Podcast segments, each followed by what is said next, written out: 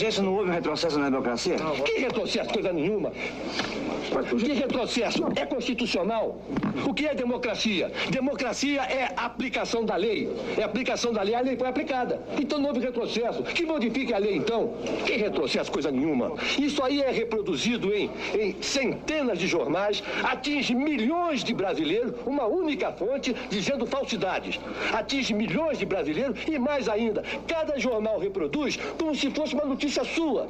Vale dizer, sai de uma maneira no jornal, sai de outra maneira no outro jornal, e isso aí fica espalhado no Brasil todo. Fonte uma única e falsidade. Por que, que não foi aplicada a lei de imprensa? Boa pergunta para fazer o presidente da República. E o senhor está pedindo que esqueçam a emergência. Não, eu estou pedindo, não, esqueça a minha. Emergência não estou ligando para isso. Ah, Esqueça se quiser. O Distrito, o. Distrito Federal jamais vai esquecer o estado de É, é o que você diz. Talvez não esqueça porque viveu tão bem em 60 dias que não vai esquecer mais. O que, que você sofreu? Você Não, eu não sofri não nada. sofreu nada que Não nada, não eu não- sofreu nada que tá falando pra mim desse jeito General. aí de de Ah, na eu não bola. Deixa eu falar. Pode falar, general. Pode falar. Então cala a boca. Brasília, pacata e ordeira. Brasília, desliga essa droga então. Como repórter da, da Rádio Jornal, que me fica honrado de levar o empurrão do general. Olha aqui, garoto. Olha aqui. Olha aqui. Vai, vai nisso, vai nisso, vai nisso.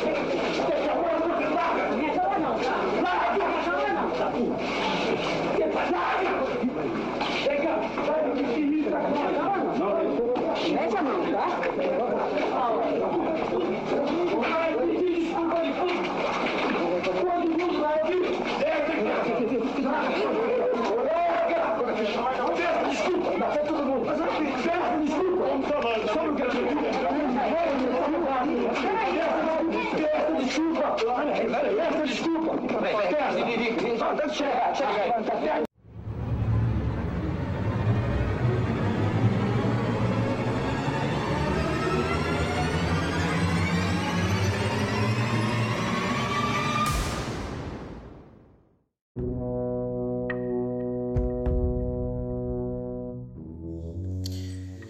O trecho escutado na introdução do nosso episódio corresponde a uma entrevista feita com o general Newton Cruz pelo repórter Honório Dantas em 1983, um período no qual o Brasil vivia a ditadura militar.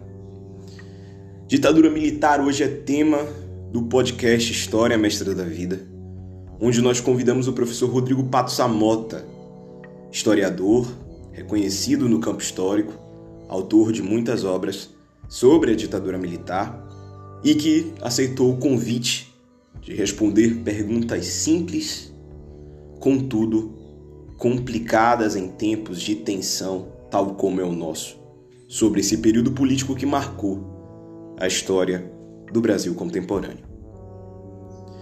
O questionário será muito simples. Tal como os episódios anteriores do História Mestra da Vida, nós perguntaremos em um segmento a nossa questão e em um segmento exclusivo do professor, ele terá todo o tempo que achar necessário para dar a resposta objetiva às nossas questões. Sejam bem-vindos ao História Mestra da Vida e o tema de hoje é ditadura militar.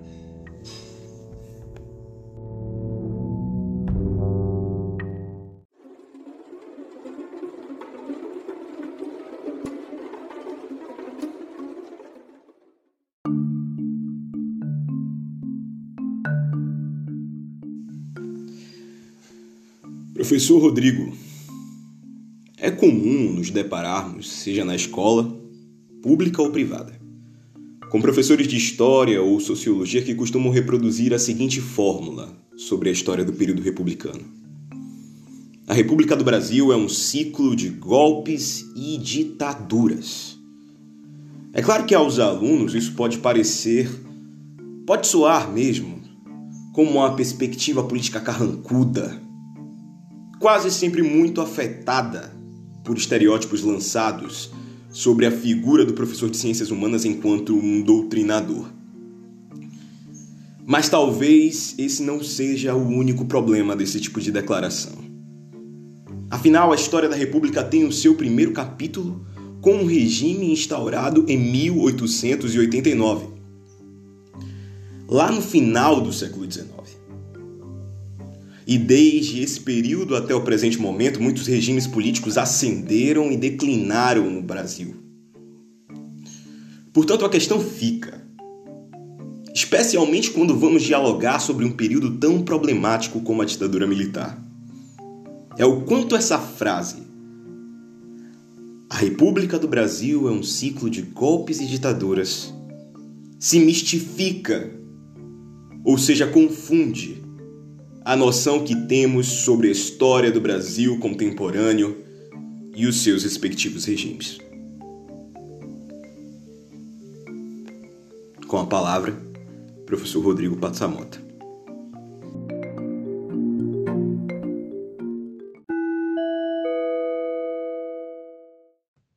Bom, vamos lá conversar sobre a primeira questão. Se a gente pode é, descrever a história da República Brasileira como uma sequência de golpes e ditaduras constantes.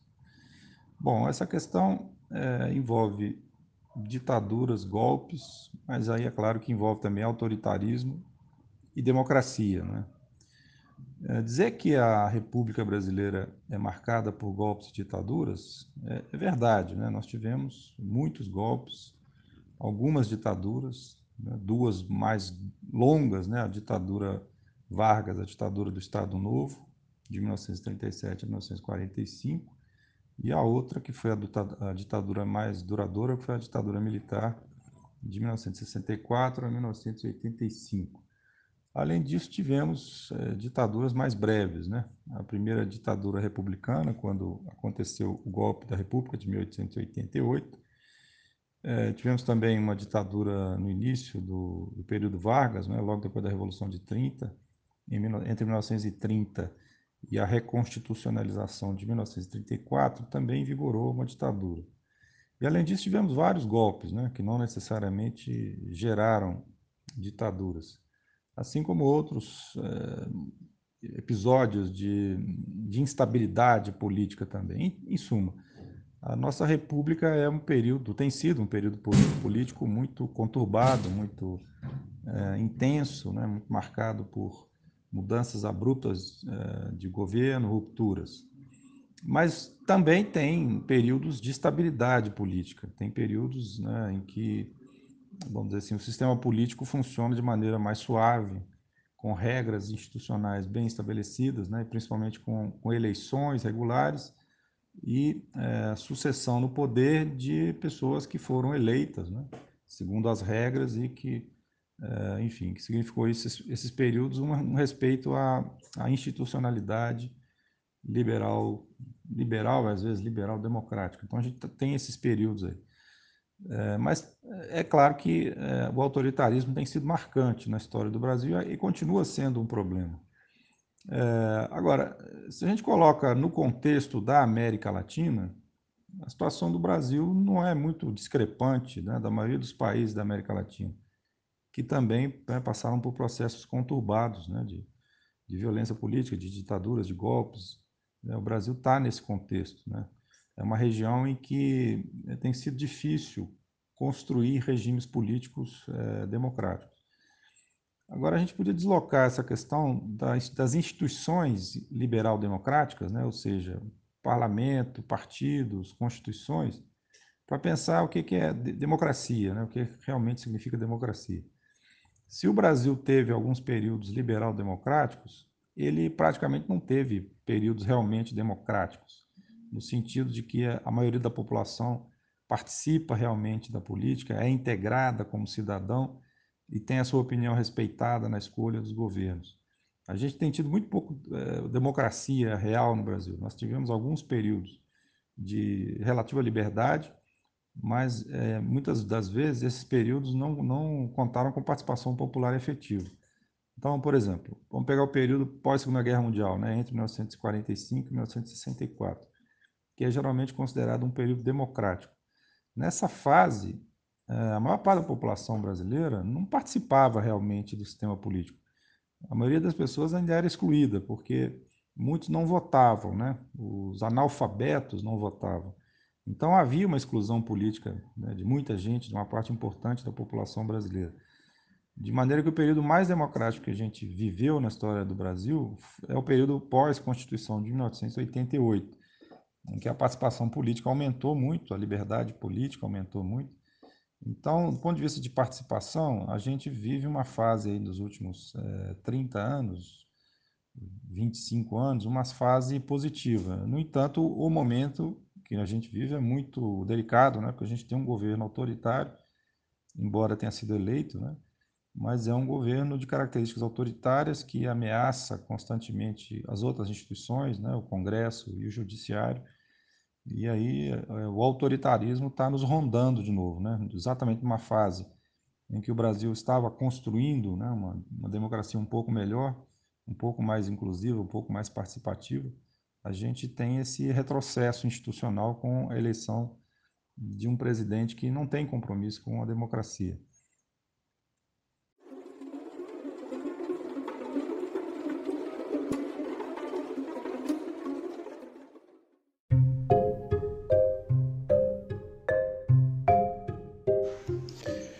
Bom, agora que o professor Rodrigo já produziu esse comentário geral sobre aquilo que entendemos ou podemos entender enquanto história da República, ao menos em seu aspecto político?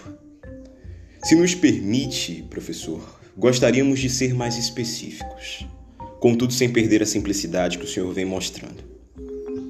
Se nos focarmos no regime militar, que será instaurado a partir que foi instaurado a partir de 1964, aproximando esse nosso olhar histórico para a figura política dos militares. Como poderíamos qualificar o papel desse grupo naquele regime? Afinal, os militares estiveram presentes em distintos períodos de ruptura da história política republicana, tal como a proclamação da República, a subsequente República da Espada, a Revolução de 30 e outros momentos. Logo, o que acontece na ditadura militar que difere o papel desse grupo em relação a outros períodos?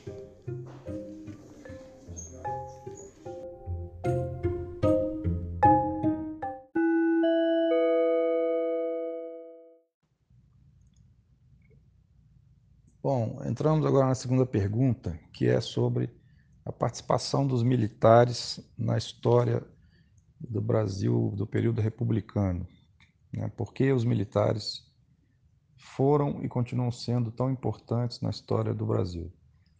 É, e a pergunta também é, questiona por que na ditadura militar, né, na ditadura que começou em 1964, a presença dos militares na política brasileira foi mais intensa ainda do que no, nos períodos anteriores. Bom, de fato, os militares é, fundaram a República né, Brasileira em 1888 e, como se sabe, foi praticamente um golpe militar né, com apoio de civis, mas foi uma ação militar que derrubou o Império e instaurou a República. Na sequência, os militares continuaram muito importantes na história do, do período republicano. É, nós tivemos um presidente militar eleito né, em 1910, o general Hermes da Fonseca, depois as revoltas tenentistas, depois os militares ajudaram a derrubar a chamada República Velha em 1930, e vários líderes militares tiveram um papel proeminente, não é, como ministros, como técnicos, como uh, interventores estaduais. Né? Vários militares se tornaram figuras né, muito importantes na, na história política brasileira a partir desse período, né? O Eduardo Gomes, Juarez Távora, Luiz Carlos Prestes, Cordeiro de Farias, enfim, a lista é bastante grande. E, no entanto, em 64 a gente tem um, um, é, um, fenômeno diferente, que é um período em que os militares assumem o comando político do país é, durante 20 anos, numa posição de proeminência que eles só tiveram no início da República, quando é, foi proclamada a República. É um período breve em que os militares também comandaram, né, com o Deodoro da Fonseca depois o Floriano Peixoto, mas depois é, eles entregam o poder aos civis e a ditadura republicana durou né, quatro anos, basicamente. Em 64, eles assumem o poder e ficam por 20 anos. Então, o que, que tem de diferente aí? Bom, é, tem uma série de fatores, né? tanto nacionais quanto internacionais. Do ponto de vista internacional, é interessante lembrar que na época houve várias ditaduras militares na América Latina, né? então é um fenômeno é, geral, né? na, regional. É, essa militarização da política naquele período tem a ver com os conflitos esquerda-direita, com a polarização é, dos liberais e conservadores contra socialistas, contra trabalhistas, contra comunistas. Né?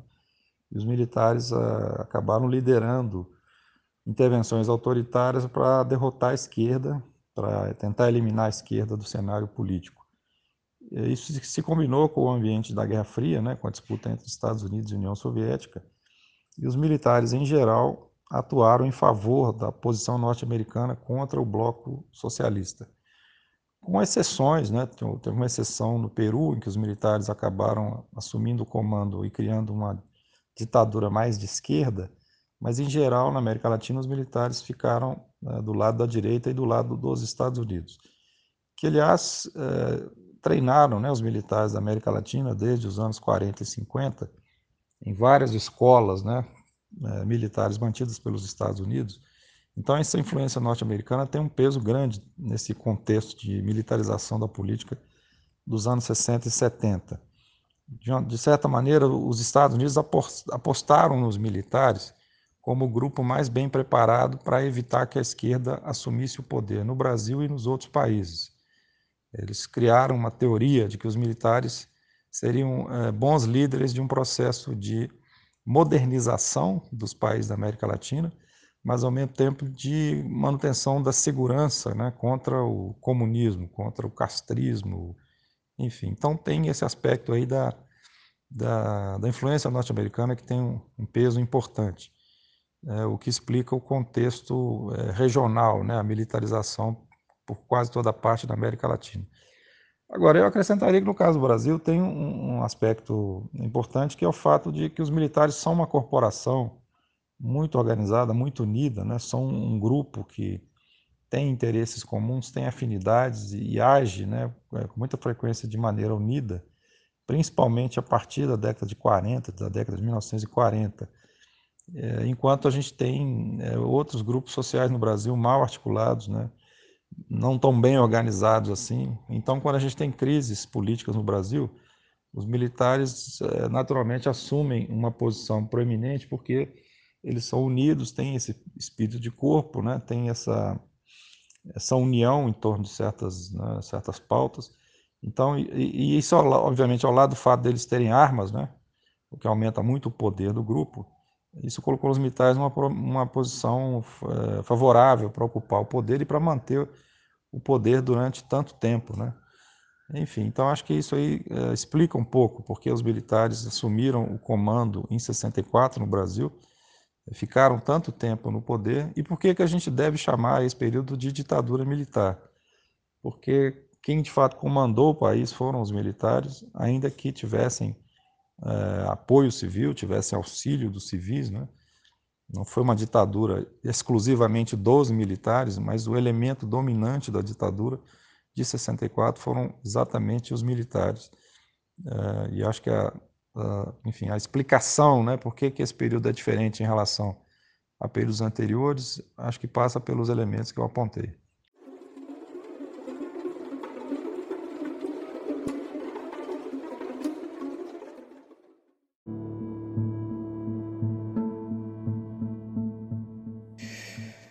Por fim, professor, agora que o senhor já nos forneceu uma boa caracterização, não só da ditadura, mas também dos militares, nos permita, por favor, problematizar essa caracterização e muitas outras que são feitas por diversos historiadores, sociólogos, filósofos cientistas políticos acerca dos sujeitos históricos e do próprio período em si. Gostaríamos de perguntar em quem podemos acreditar? Pois, partindo dos múltiplos usos que são feitos por diversas classes sociais da historiografia sobre o regime militar, usos políticos que por vezes deturpam o passado, como podemos averiguar a legitimidade da produção historiográfica, dos estudos das ciências sociais e da filosofia sobre o regime militar.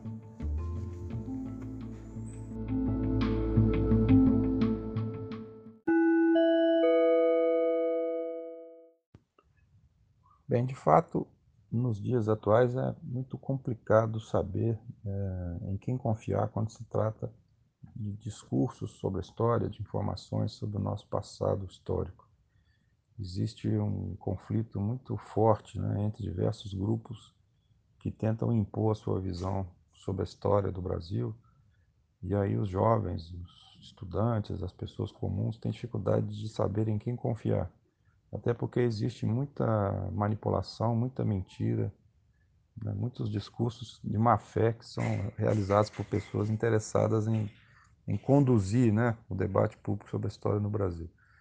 É, bom, mas existem, existem maneiras que as pessoas podem utilizar para se orientar e saber é, em quem confiar, né? E saber quais são é, as falas mais é, confiáveis no que toca à história. Primeiro lugar, é sempre mais confiável um historiador ou historiadora que tenha vínculos é, profissionais, tenha vínculos acadêmicos, né, que trabalhe em alguma instituição é, regular dedicada ao ensino ou à pesquisa.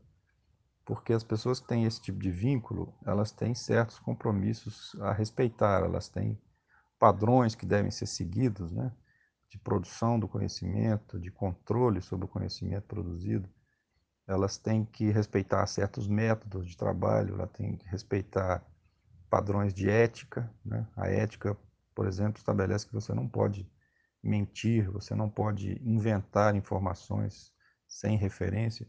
Então, pessoas que têm esse vínculo profissional acadêmico, em geral, são mais confiáveis, até porque elas são, né, os historiadores e historiadoras profissionais são sempre verificados, né? são sempre questionados, criticados por seus alunos, por seus colegas historiadores que verificam né, o que essas pessoas estão dizendo, estão escrevendo, para ver se tem é, relevância, se tem validade. Então, o conhecimento produzido por instituições acadêmicas, ele tem mais validade em função disso, porque ele tem controles e padrões que devem ser considerados.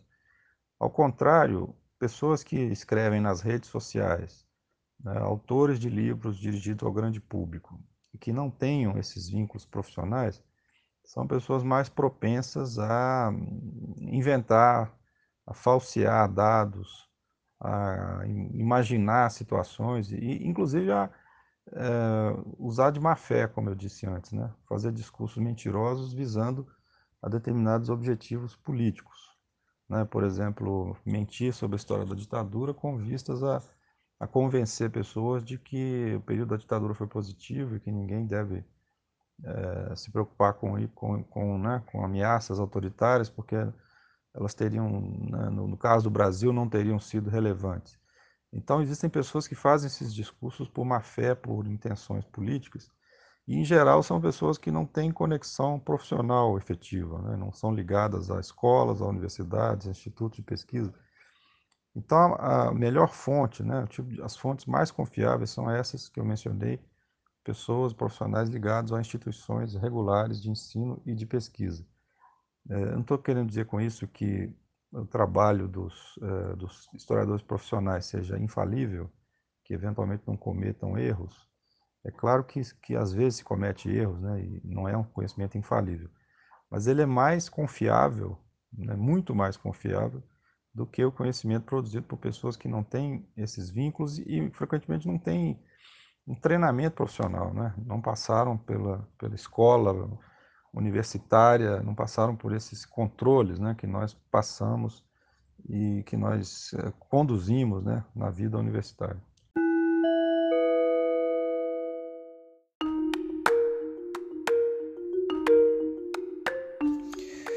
Professor, mergulhando na sociedade civil,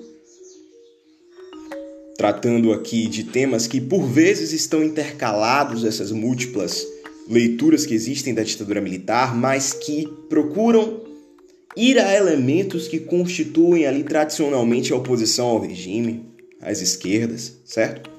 Para que nós possamos pensar qual é o perfil político ideológico do regime em relação aos seus predecessores, no sentido de que quais são as diferenças que os militares que protagonizaram a ditadura militar possuem em relação às ditaduras predecessoras, ou seja, os sujeitos que protagonizaram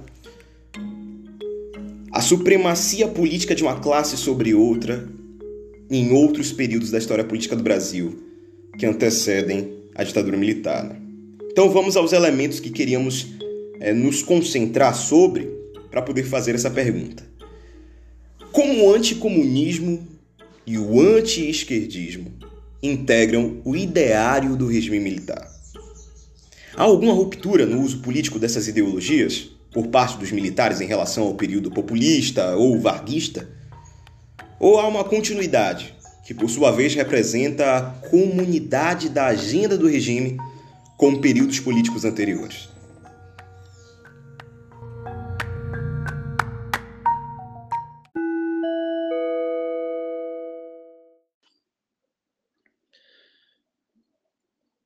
Conversa agora é sobre o tema do anticomunismo, que é uma questão muito importante na história do Brasil do último século e continua atual até hoje pelo que a gente tem visto. Né? É um tema que me interessa em particular porque eu fiz a minha tese de doutorado sobre anticomunismo e, aliás, o livro que foi publicado a partir da tese acabou de ser reeditado, será uma segunda edição pela editora da Universidade Federal Fluminense. O título é Em Guarda contra o Perigo Vermelho, o Anticomunismo no Brasil. A importância do anticomunismo é porque esse movimento é, contribuiu para a instalação de, é, de vários episódios autoritários no Brasil, mas principalmente contribuiu para a justificação das duas ditaduras é, mais duradouras que o Brasil viveu, a ditadura Vargas de 37 e a ditadura militar de 1964. Nos dois casos, a principal justificativa de quem implantou os golpes foi de que eh, era necessário proteger ou salvar o Brasil de ameaças comunistas. Esse tema vinha sendo martelado na opinião pública brasileira desde a década de 1920, mas ele se tornou mais importante ainda na década de 30, quando ocorreu a chamada uh, insurreição de 1935, que foi uma tentativa revolucionária de esquerda com grande participação comunista, em novembro de 1935. Esse episódio deu origem à criação de uma grande tradição anticomunista no Brasil, que foi reproduzida ao longo dos anos através da imprensa, através de discursos religiosos, e que criaram é, representações é, maniqueístas e caricaturais do que, que seria o comunismo, que foi sempre retratado por essas representações como uma é um fenômeno extremamente negativo e no limite mesmo foi é, o comunismo foi acusado de ser demoníaco. É, bom, as bases ideológicas do anticomunismo são principalmente o tema religioso, né, que eu já mencionei, o liberalismo, que acusa os comunistas de querem acabar com a propriedade e a liberdade, e o nacionalismo autoritário, que acusa na esquerda de ser é, antipatriótica e vendida a potências é, socialistas. Enfim, esse tema é, foi muito marcante na história do Brasil e voltou a ser importante agora, desde a crise dos governos do PT, porque, em parte, os governos do PT foram atacados e foram é, criticados e foram desestabilizados com base no argumento de que o PT é uma nova ameaça comunista contra o Brasil, assim como tinha sido o Partido Comunista em décadas anteriores. Inclusive, alguns autores da, de direita criaram a expressão comunopetismo, né, como uma tentativa de dizer que o PT é a última encarnação do comunismo no Brasil. E como se, todo mundo sabe, né, isso foi importante para eh, desestabilizar os governos do PT, para aprovação do impeachment e também para é, que se abrisse caminho né, à candidatura que foi vitoriosa na eleição de 2018, a candidatura do Bolsonaro, que em grande medida se alimenta os sentimentos anti-esquerdistas, do medo ao vermelho, da rejeição a tudo que é tudo que se refere à esquerda e a progressismo. Enfim, então o anticomunismo continua importante no Brasil e a, a expectativa né, é que ele não abra caminho para uma nova ditadura, um novo regime autoritário no nosso presente e no nosso futuro.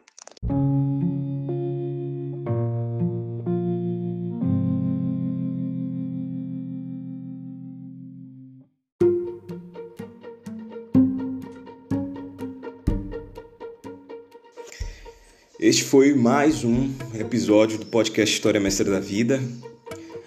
Agradecemos imensamente a disponibilidade do professor Rodrigo Pato Samota por é, responder as perguntas com muita objetividade, mas ao mesmo tempo com muita riqueza em termos de análise. O tema do episódio, o roteiro e a edição feito, foram feitas por mim, é, Juan Michel Montezuma. A publicação do episódio é feita por Ana Teresa no Instagram, tá? E esse episódio, a equipe de apoio para esse episódio é Daniela Amélia, Bruna Souza de Santana, Sofia Brito, Jamerson de Jesus e Kelvin Lima, o mesmo o mesmo time de sempre. Tá certo? Agradecemos imensamente a paciência de vocês também em escutar mais um episódio de História Mestra da Vida e que, por favor, divulguem, divulguem o nosso podcast no Spotify, divulguem o nosso podcast no Instagram, em qualquer rede social que possam compartilhar o nosso material.